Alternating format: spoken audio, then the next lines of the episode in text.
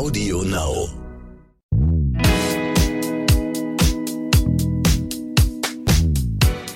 Hallo und herzlich willkommen zu So bin ich eben, der Psychologie-Podcast für alle Normalgestörten mit der Best, Best, Best, Bestseller-Autorin Stefanie Stahl.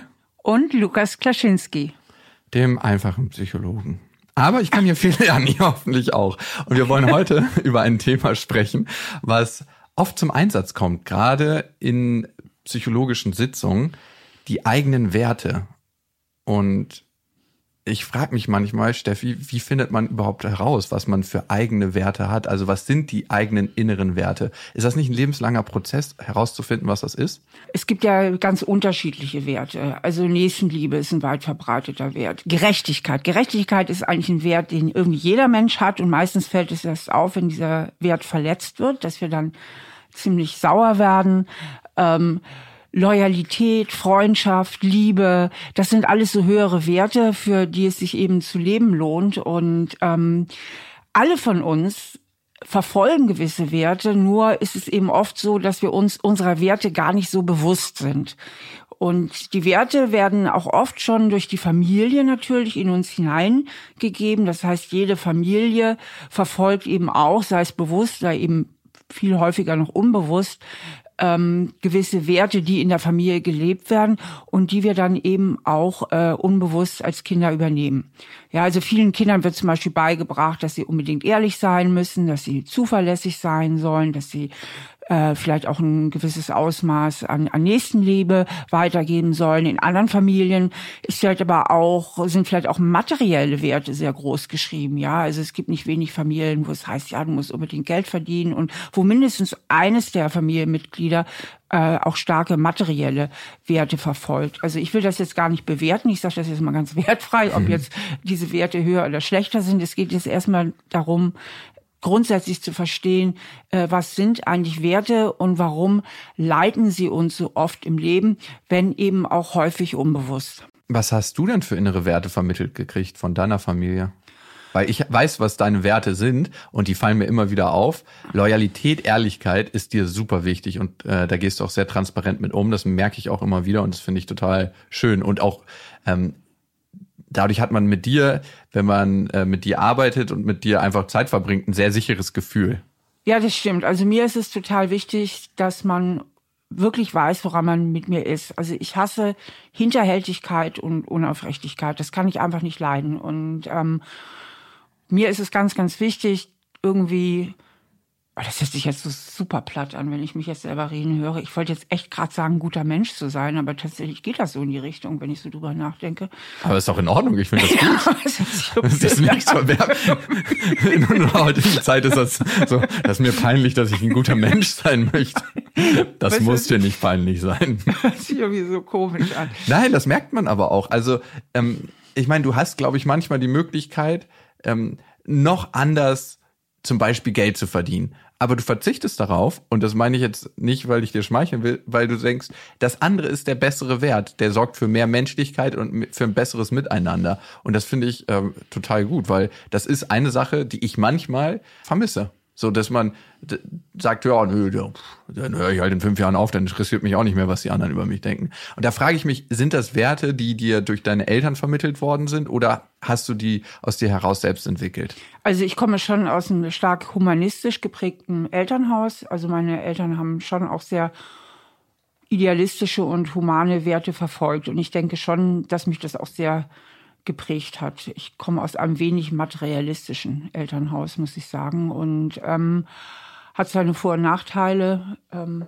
was Geschäfte betrifft, musste ich auch einiges lernen, aber ähm, ja, und ich denke, es ist zum Teil auch eine Typensache. Wir hatten ja auch schon mal diese Folge von So bin ich eben.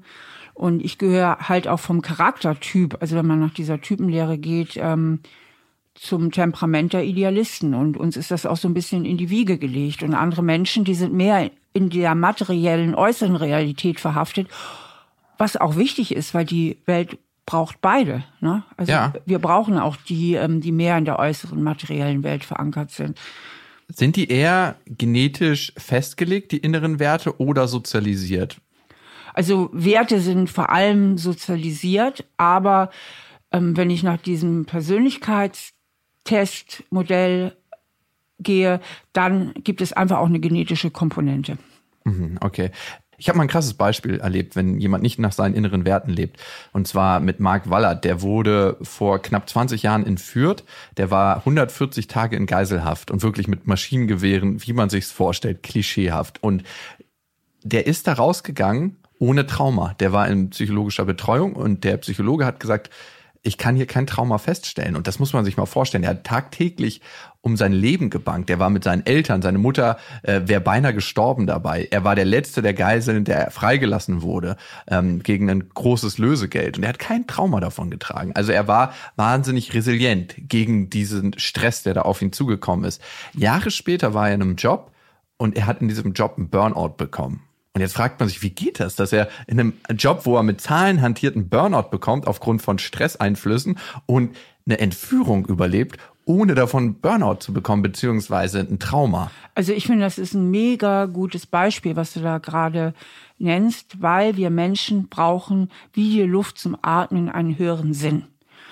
Und Viktor Frankl, ein ganz berühmter Wiener Arzt äh, aus dem letzten Jahrhundert, also Anfang letztes Jahrhunderts, hat ja auch die sogenannte Sinntherapie erfunden. Äh, die heißt Logotherapie von mhm. Logos Sinn.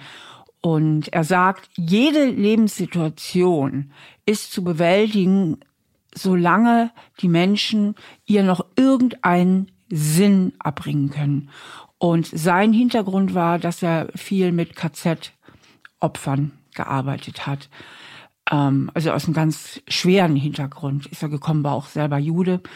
Und ähm, das zeigt eben diese Entführungssituation. Ähm, wir hatten ja auch ein Vorgespräch eben und da hast du mir erzählt, dass er eben in dieser Entführungssituation sehr, sehr vielen anderen Menschen geholfen hat. Ja, das heißt, da hatte er Sinn, da hatte er eine ganz wichtige Funktion, die ihm im positiven Sinne eine Bedeutung verliehen hat. Ja, er wusste, wozu er da ist und wofür er gebraucht wird. Während dieser Zahlenjob, in dem er dann später gelandet ist, da hatte er wahrscheinlich einen tiefen Sinnmangel. Ja, und ähm, dieses sinnvolle Tun, das brauchen wir wie die Luft zum Atmen. Und deswegen fühlen ja auch viele ältere Menschen, wenn sie dann auch nicht mehr im Berufsleben sind und zu wenig Aufgaben haben, ähm, dieses Gefühl, ich werde nicht mehr gebraucht. Ja, mhm. Und mein Leben macht keinen Sinn mehr, weil mich eigentlich kein Mensch braucht.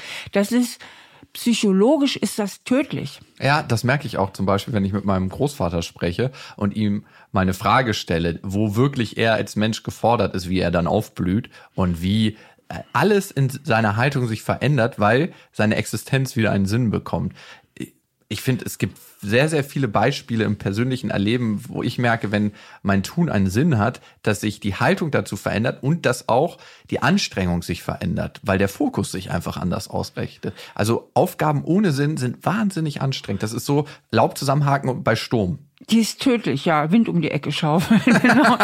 ähm, und deswegen müssen wir auch unsere alten Menschen, wir müssen ganz anders mit denen umgehen. Ich hatte neulich eine ähm, eine Doku gesehen über ein Altenheim. Da hatten die einen Hühnerstall eingerichtet. Mhm. So, und die, die Alten durften sich um die Hühner kümmern. Und das hat ihnen so viel Lebensfreude und damit auch wieder so ein Stück Sinn gegeben, sich um die, die Tiere zu kümmern. Und das finde ich so tief berührend, dass man eigentlich mit so einfachen Mitteln so viel bewirken kann. Und deswegen denke ich halt in vielen anderen Gesellschaften, wo die Alten noch viel mehr in die Familie eingebunden sind, ähm, ist das auch ein viel würdigeres Altwerden. Und aber auch alle jungen Menschen brauchen einen Sinn. Und ähm, das Gegenteil von Lebensfreude und Lebenswert ist ja sozusagen die Depression, also die echte Depression. Ja, man verliert den Zugang zu allen Gefühlen. Gefühle geben uns ja auch ähm, Sinn und Richtung und überhaupt den Wunsch, am Leben zu sein. Also ohne Gefühle erlischt auch sozusagen der Lebenswunsch. Und ein Leitsymptom der Depression ist ja auch ein Leben, Erleben tiefer Sinnlosigkeit. Ja, dass man so das Gefühl hat, es macht alles keinen Sinn. Und ähm, deswegen ist dieses Sinnerleben total zentral und deswegen macht es auch nicht glücklich. Ich meine, man, gerade wenn man im sehr angestrengten Berufsalltag ist, träumt man ja oft davon, man hätte so ein Leben im Schlaraffenland. Ne? Man mhm. müsste nicht mehr arbeiten, man hätte ein wunderschönes Haus auf einer Trauminsel und mhm. alles wäre toll. Aber da braucht man so eine krasse Tagesstruktur, müsste sich dann selbst wieder so viel Sinn geben. Ansonsten führt so ein Leben ganz, ganz schnell in die Depression. Unser Gehirn ist nicht dafür gemacht. Nee. nee. Weil wir, und der psychologische Hintergrund ist, ähm, dass wir ein Teil der Gemeinschaft sein wollen und müssen. Also die Evolution hat uns ja einen ganz tiefen Bindungswunsch mitgegeben, weil wir ohne Bindung nicht überleben können. Und deswegen sind wir hochsoziale Wesen, die immer auch nach Anerkennung streben, Anerkennung in der Gemeinschaft und Ablehnung vermeiden wollen. Und dieses Gefühl, ein wertvoller Teil der Gemeinschaft zu sein, indem man ähm, etwas weitergibt, indem man was mitgibt, was vermitteln kann, was geben kann, das macht eben dieses Sinnerleben aus. Und ähm, deswegen ist das so in uns tief verankert. Der, der Hintergrund von diesem Sinnwunsch ist eben unser Bindungswille, ja, dass wir dazugehören wollen. Wie finde ich denn heraus, was meine inneren Werte sind? Weil das finde ich gar nicht so leicht. Also das herauszukristallisieren für sich und zu sagen, danach strebe ich dann auch und das versuche ich auch im beruflichen und im privaten dann zu erreichen? Mhm. Also eine einfache Möglichkeit ist, dass man sich mal überlegt, was sind eigentlich so Situationen in meinem Leben, wo ich mich richtig wohlfühle und wo es mir wirklich gut geht. Ähm, und wo ich so voll in meiner Kraft bin und mhm. motiviert bin und inspiriert bin. Und dann taucht man einfach mal in sich tiefer und fragt sich, welche Werte liegen dieser Situation eigentlich zugrunde. Na, das können auch Werte sein wie Kreativität oder dass man inspiriert ist, also Inspiration, Kreativität, ähm, Loyalität, ähm, Kämpfergeist, also dass man auch äh, zum Beispiel Zivilcourage hat oder für jemand anders eintritt. Ähm, also dass man einfach mal so eine Tiefenanalyse macht von solchen Situationen, in denen es einem wirklich gut geht und fragt, was sind da meine höheren Werte? Kann auch so ein Gemeinschaftssinn sein. Also ganz vielen Menschen geht es ja sehr gut, wenn sie zum Beispiel mit Freunden zusammen sind. Mhm. Ja, welche Werte liegen da zugrunde? Ähm, was ist es bei dir? Also wo fühlst du dich besonders wohl? Äh, in welchen Situationen, beruflich sowie privat. Also ich weiß, dass du gerne mit Freunden Zeit verbringst, mhm. abends. Also du fühlst dich total wohl in so Plauschsituationen, wenn man abends einfach gar kein bestimmtes Ziel hat, sondern einfach zusammensitzt und Zeit verbringt. Ja. Und beruflich, warte mal, ich habe dich gefragt, ich soll es nicht für dich beantworten. du machst das aber ganz gut.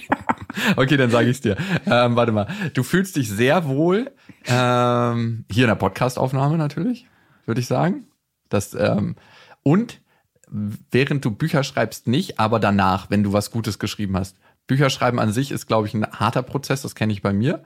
Aber danach, wenn du merkst, okay, du hast was Gutes geschrieben und das wird auch wirklich gut, fühlst du dich gut. Genau, also ich vermittel einfach sehr gerne Wissen weiter. Mhm. Und ähm, nicht nur, ich finde, Wissen weitervermitteln, das ist nicht das, was es 100% trifft für mich jetzt, sondern eher Menschen was an die Hand geben, was ihnen hilft. Und das ist nicht nur Wissen. Stimmt. Das ja. stimmt. Und äh, Erkenntnis ist für mich ja. ein verdammt hoher Wert. Ja, für mich auch. Also Erkenntnis ist für mich ein ganz, ganz hoher Wert. Ähm, und das treibt mich eigentlich auch als Psychologin immer nach vorne. Das treibt mich auch an, die Bücher zu schreiben, weil ich forsche ja immer nach den tieferen psychologischen Zusammenhängen und den Grundstrukturen. Weil wir ja eine junge Wissenschaft sind, ist ja noch nicht alles erforscht restlos. Also es gibt noch ganz, ganz viele Fragezeichen. Deswegen ist da auch noch Forschergeist gefragt, beziehungsweise Erkenntnisgeist gefragt. Und ich möchte immer die Zusammenhänge verstehen und den Dingen auf den Grund gehen. Also ich meine, jeder, der mich kennt oder meine Arbeit kennt, weiß, dass es mir immer um die Struktur geht. Also wie hängt was miteinander zusammen? Ich glaube, das vereint uns auch hier mit den Hörerinnen und Hörern, ähm, dass es denen genauso geht. Also das ist, glaube ich, ein Grund, den Podcast zu hören, den Dingen auf den Grund zu gehen, zu gucken, wie funktioniert das und wie hilft es mir von mein eigenes Leben weiter. Also ich glaube, das ähm, macht eine Familie im weitesten Sinne daraus. Das habe ich immer das Gefühl, weil wir kriegen ja auch viel Hörerinnen Post hier und man merkt das einfach in der Art der Fragestellung, wie die Leute sich mit sich selbst auseinandersetzen. Ja, hier ist natürlich, also gerade in diesem Podcast, ähm, ist natürlich eine Community von Selbstreflektierten. Ja. Und Selbstreflexion, also dieser Wert der Selbstreflexion, das ist auch ein hoher Wert. Das ist auch ein extrem hoher Wert, zum Beispiel in meinem Leben, in deinem auch. Also das verbindet uns ja auch. Ja, nö, bei mir nicht. okay, dann hast du es aber immer gut vorgetäuscht. ähm, was ich mich noch frage, wie unterscheide ich eigentlich, was meine wirklichen eigenen inneren Werte sind und welche habe ich, äh, hab ich obstruiert bekommen, zum Beispiel von meinem Umfeld, von meinen Eltern, äh, von Freunden, von einem neuen Jobumfeld, in dem ich bin. Manchmal gerate ich ja in einen Job und da sind alle so, oh, ich fahre jetzt das nächste dicke Auto und ich verdiene wahnsinnig viel Geld und so und so viel habe ich auf dem Konto. Ja, sowas färbt auch schnell ab. Sowas also, färbt super schnell ab, ne? Also wirklich, also unser Gehirn ist so sehr auf Anpassung getrimmt dass wenn man in einem Umfeld ist, wo, wo alle jetzt ganz andere Werte vertreten ist, finde ich jetzt ein ganz gutes Beispiel. Das ist ja auch für Jugendliche so krass, ne? Wenn mhm. je nachdem, in welche Peer Group die kommen und welche äh, ähm, welche Werte eben in ihrer Bezugsgruppe gelebt werden, da sind Teenager ja total anfällig für diese Werte. Und wenn es dann blöde Werte sind und, und Werte, die sie eigentlich eher ins Unglück führen, ähm, dann ist das natürlich ganz blöd. Aber da sind Teenager eben sehr anfällig für, sich da anzupassen, weil wir extreme Anpassungsfähigkeiten mit genetisch in die Wiege gelegt äh, bekommen haben. Und ja gut, wenn ich das herausfinden möchte, ist eigentlich auch noch eine Frage der persönlichen Reflexion, dass man sich mal hinsetzt und sich fragt, welche Werte wurden mir zum Beispiel in meiner Familie vermittelt und die einfach mal notiert. Was wurde in meiner Familie gelebt? Und sich dann einfach fragt, ähm, finde ich die gut oder schlecht? Also sprich, sind das eigentlich auch meine Werte? Mhm. Und äh, was gut ist, kann man ja behalten, was die eigene Zustimmung findet und wo man sagt, nee, das ist eigentlich überhaupt nicht so mein Ding, was weiß ich, wenn die Eltern einem zum Beispiel übertriebene Sparsamkeit vorgelebt haben. Es gibt ja manche Elternhäuser, da wird sehr viel Sicherheit gelebt, Sicherheit, Sicherheit, Sicherheit und Schuster, bleib bloß bei deinen Leisten und leg immer schön zur Seite. Ähm, und man selber möchte eigentlich ein spannenderes Leben führen und auch ein bisschen mehr Risiko eingehen und sich einfach kreativ weiterentwickeln, dann, dann passen diese Werte des Elternhauses einfach nicht zu den eigenen Werten. Und trotzdem ist man ja davon nicht unbeeinflusst, mhm. ja. Also ich hatte mal einen Klienten, den fand ich sowieso irgendwie so wahnsinnig faszinierend, weil das so ein unglaublicher Überflieger war und der hatte eine Wahnsinnskarriere auch schon in jungen Jahren gemacht. Wie redest du denn über mich? konnte sich immer so äh, toll ausdrücken. Und der kam aus so einem normal begabten Elternhaus. Und mhm. die Eltern haben ihn immer so auf den Teppich gehalten. Die konnten eigentlich mit diesem überbegabten Kind gar nicht viel anfangen. Die haben auch gar nicht erkannt, dass der hochbegabt ist, ja. Mhm und haben den immer so unten gehalten, ja, also bloß nicht ne, zu weit naja, hinaus. Das war ihre eigene Angst allerdings. Ne? Genau, ne? und das hat den wirklich äh, auch echt verfolgt. Ja? Also der hat sich selbst quasi immer wieder die Flügel gestützt und ähm, das ist faszinierend, was das eben auch alles bewirken kann. Ja, ich habe heute mit einem Kumpel telefoniert und der macht alles immer sehr, sehr überkorrekt. Und ich habe mich dann im Gespräch gefragt, woher kommt das bei ihm? Also er ist wirklich korrekter als korrekt in seinen Arbeiten und er lässt wirklich nicht locker. Und dann ist mir wieder eingefallen, dass äh, sein Vater sehr ein sehr großes Korrektiv immer für ihn war und immer darauf gepocht hat, dass er alles super, super, super, super korrekt macht. Da ste steht man sich ja manchmal selber im Weg. Und ich habe dann irgendwann innerlich gedacht, ähm, die Liebe deines Vaters ist keine Bedingung dafür, dass du die Sachen korrekt machst. Also, weißt du, was ich meine? Wir hängen so stark an der Zuneigung unserer Eltern, auch als erwachsener Mensch immer noch. Wir sind abhängig von der Liebe. Und wenn wir denken, wir müssen die Aufgaben so erledigen, dass uns dann unsere Eltern ähm, lieben, kann das immer noch ein inneres Motiv sein, was uns begleitet. Also darum geht es ja tatsächlich im Kern. Gut, dass du das nochmal angesprochen hast, weil ähm, es geht ja im Grunde darum, dass man sich auf eine gesunde Art und Weise von seinen Eltern löst. Und das heißt ähm, nicht, dass man seine Eltern weniger lieb hat, aber dass man sich traut, sein Leben nach den eigenen Vorstellungen zu leben. Puh. Und es gibt unheimlich viele Menschen, die ihr Leben und das gar nicht mal bewusst, weil sie es nicht reflektieren, eigentlich ihr Leben nach den Vorstellungen ihrer Eltern ausrichten. Mhm. Und wenn wir von Vorstellungen reden, dann reden wir auch von Werten. Mhm. Ne? Also das, was die Eltern sich vorstellen, ist ja ganz eng Werte verbunden, ja. Also äh, zum Beispiel dieser Wert Sicherheit oder der Wert äh, gründe eine Familie und ähm, passt sich bloß den gesellschaftlichen Normen an und so weiter, ja. Also äh, Werte kann man ja auch diskutieren. Nicht alle Werte sind ja unbedingt gute Werte. Das sieht man ja an ganzen Gesellschaften und Kulturen. Also mhm. ich guck gerade diese ähm, Serie Bridgerton heißt sie, ne? Und die spielt ja so in, in England im, ich weiß gar nicht welches Jahrhundert, ich würde mal sagen 19. Jahrhundert.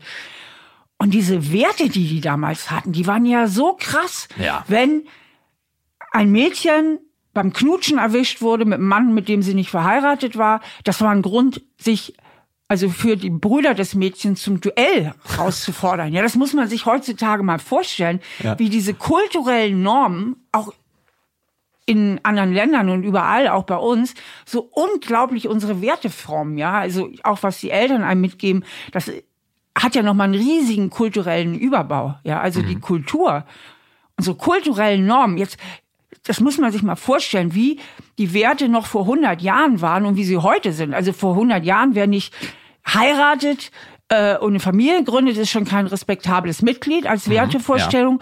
Schwul ist ganz bäbä. Und heute regen sie sich auf, wenn es keine Toilette fürs dritte Geschlecht gibt, ja, von wegen Diversität und Toleranz größter Wert der Gesellschaft, ja, also wie sich auch diese gesellschaftlichen Werte verändern, das ist ja berauschend, ja, und da da kann man eben auch sehen, also welchen welchen Einfluss die Gesellschaft hat, aber in der Philosophie ähm, gibt es eben sogenannte Ja-Sätze. Das heißt, in der Philosophie wird ja auch darüber geredet, welche Werte sind jetzt wirklich die richtigen Werte. Man kann ja nicht, ich bin auch dagegen, eine völlige Beliebigkeit walten lassen. Ne? Also von sagen, ähm, egal welcher Wert, alles, alles darf sein. Nein. Und äh, in der Philosophie ähm, werden eben auch Werte diskutiert, die einfach Menschen allübergreifend sind. Zum Beispiel, du darfst nicht töten, ist so ein, so ein allgemeiner Ja-Satz. Also, dass man eben keine anderen Menschen tötet. Ja, stimme ich auch ähm, zu. Nochmal zu den Werten, die uns unsere Eltern explizit und implizit mitgegeben haben. Äh, oft passiert das ja auch implizit, dass unsere Eltern uns Werte vermitteln in ihrem Handeln.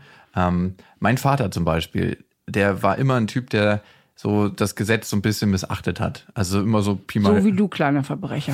Ich bin überhaupt gar kein Verbrecher. Nein, aber der so, ja, das sagt jetzt die Polizei und ich mache das so ein bisschen, wie ich das möchte. Also allein wie der Auto gefahren ist jahrelang. Und ich habe gemerkt, wie mich das geprägt hat und wie ich mich davon befreien mu- musste. Was aber nie hilft und ähm, ist zu sagen, ich mache jetzt genau das Gegenteil von meinen Eltern, weil man sich dann wieder eigentlich von seinen Eltern beeinflussen Absolut. lässt. Also Wenn ich immer gucken muss, was haben meine Eltern gut gefunden, damit ich weiß, was ich doof finde, Mhm. dann bin ich genauso abhängig, wenn ich, wie wenn ich gleich mache, was sie sagen.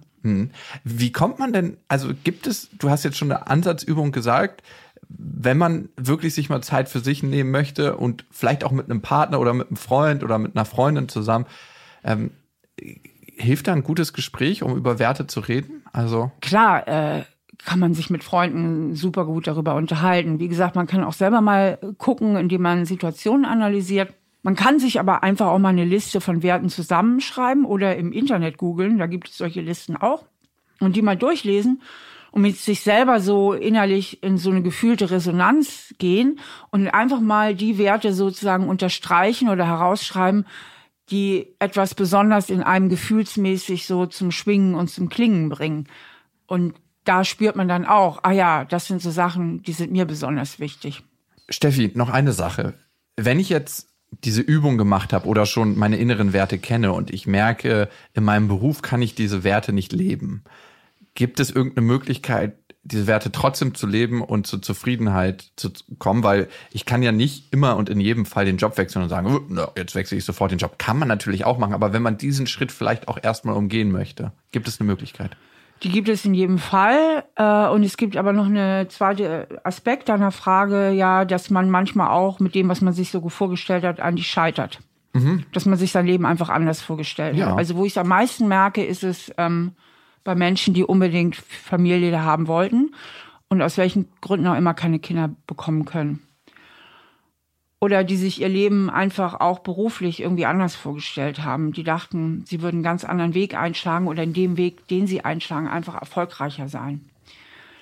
Und ähm, das ist dann natürlich immer bitter, wenn man irgendwo mit seinen Wünschen, weil Wünsche sind auch eng an Werte gebunden, ähm, wenn es einfach nicht so läuft im Leben, was ja oft vorkommt. Und da können dann ja auch echte Lebenskrisen entstehen. Und gerade an diesen Punkten ist ja eigentlich diese Wertarbeit so hilfreich. Denn da kann man sich ganz bewusst mal fragen, okay, welchen neuen Sinn könnte ich meinem Leben geben? Das heißt, gerade in diesen Krisenzeiten kann die Frage nach eigenen tieferen Werten ganz, ganz wichtig sein. Also wenn ich zum Beispiel selbst keine Kinder bekommen kann, äh, eine Freundin von mir, bei der war das so, und die hat dann aber gesagt, ich habe eigentlich Kindern so viel zu geben. Und die hat nochmal eine Ausbildung als Erzieherin gemacht. Also die hat ihren Beruf gewechselt, weil sie sagte, okay, ich kann zwar nicht selber Mutter sein, aber ich kann für viele Kinder, die bereits da sind, äh, ganz viel mitgeben. Und ähm, oder wenn man halt beruflich nicht da gelandet ist, wo man eigentlich hin wollte, dass man sich dann auch nochmal überlegt, okay, wenn es jetzt nicht das ist, wie kann ich entweder innerhalb meines Jobs nochmal einen neuen Sinn geben ähm, oder mir nochmal ganz neue Werte heranziehen. Also ich hatte zum Beispiel eine Finanzbeamtin mal bei mir in Beratung und die fand ihren Job total sinnlos, weil sie sagte, die Steuergesetzgebung ist ganz, ganz schlimm. Die entspricht überhaupt nicht meinen Werten. Ich muss hingehen und irgendeinen Abend Schlucker noch 200 Euro aus, aus der Tasche ziehen. Ähm, andere Riesenunternehmen, die kommen einfach davon. Also sie musste gegen ihre eigenen Werte als mhm. Finanzbeamtin eigentlich anarbeiten und war jetzt aber 56 Jahre alt und hatte diese spezifische Ausbildung auch. Mhm.